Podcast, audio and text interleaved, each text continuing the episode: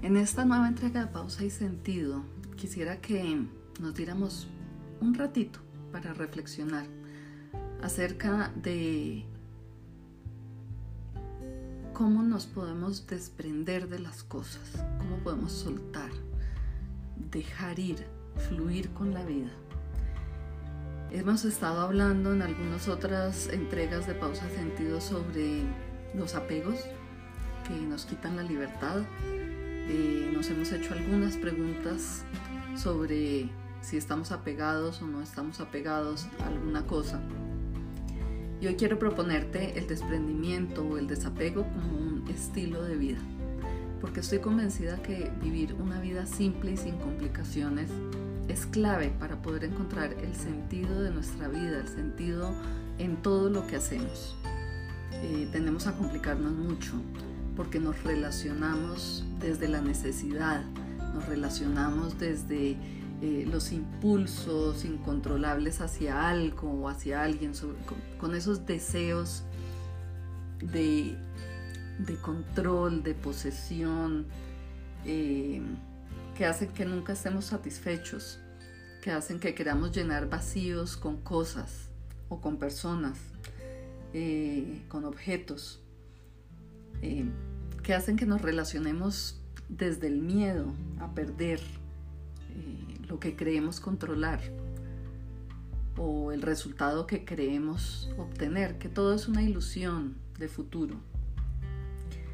Esos apegos que nos quitan nuestra identidad, que nos, no nos llevan a conocernos realmente como somos, sino nos igualan a otras personas, a otros estilos de vida, a lo que está de moda.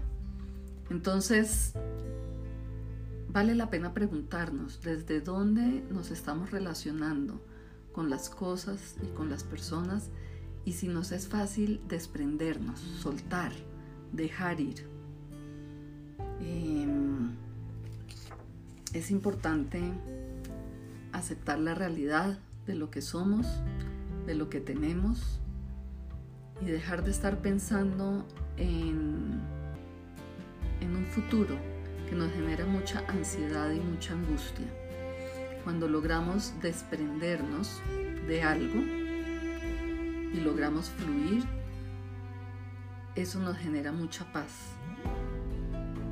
No es conformismo, sino es darnos cuenta de lo que somos realmente y encaminar todas nuestras metas y nuestros objetivos de acuerdo con lo que es valioso para nosotros, con nuestros propios valores tomar decisiones acertadas, basadas en el presente y acciones que nos ayuden a vivir de una manera auténtica y aterrizada.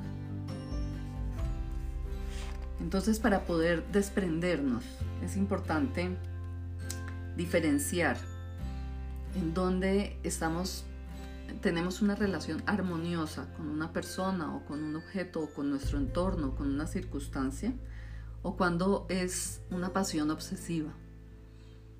Eh, si queremos controlar todo el día a nuestros hijos, si queremos saber exactamente en dónde están a cada minuto, algo que ha sido muy influenciado por la facilidad con las redes y con la tecnología, eh, ¿cómo nos estamos relacionando con ellos? No los estamos dejando crecer libres, ser y desarrollarse como seres humanos, sino queremos saber exactamente qué hacen, cómo piensan, por qué piensan y queremos dirigir todos esos pensamientos a lo que para nosotros es correcto porque también tenemos un deseo de perfección, una apariencia que queremos mostrar. ¿Cómo desprendernos de ese control, desprendernos de, eso, de esa apariencia de perfección? ¿Cómo desprendernos de, de eso que queremos mostrar a los demás? cómo desprendernos de la mirada del otro. Es necesario también para poder desprendernos el comprender que las cosas no son permanentes, ni las personas. Todo se acaba. Vamos a morir y no nos vamos a llevar absolutamente nada de lo que tenemos. Ni a los demás, ni los títulos que poseemos, ni el dinero, ni, los objetos, nada. Lo único que va a quedar en realidad son nuestras buenas obras y las memorias que tengan los demás de nosotros. ¿Qué queremos que recuerden? Para poder desprendernos también es necesario que revisemos las creencias que tenemos sobre las cosas y sobre las personas. El trabajo me define,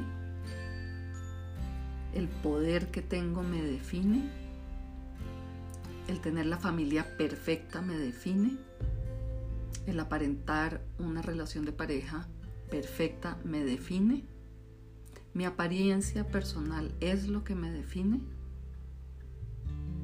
debo comportarme de cierta forma o hacer ciertas cosas para poder encajar dentro de la sociedad o la religión o el grupo social al que pertenezco.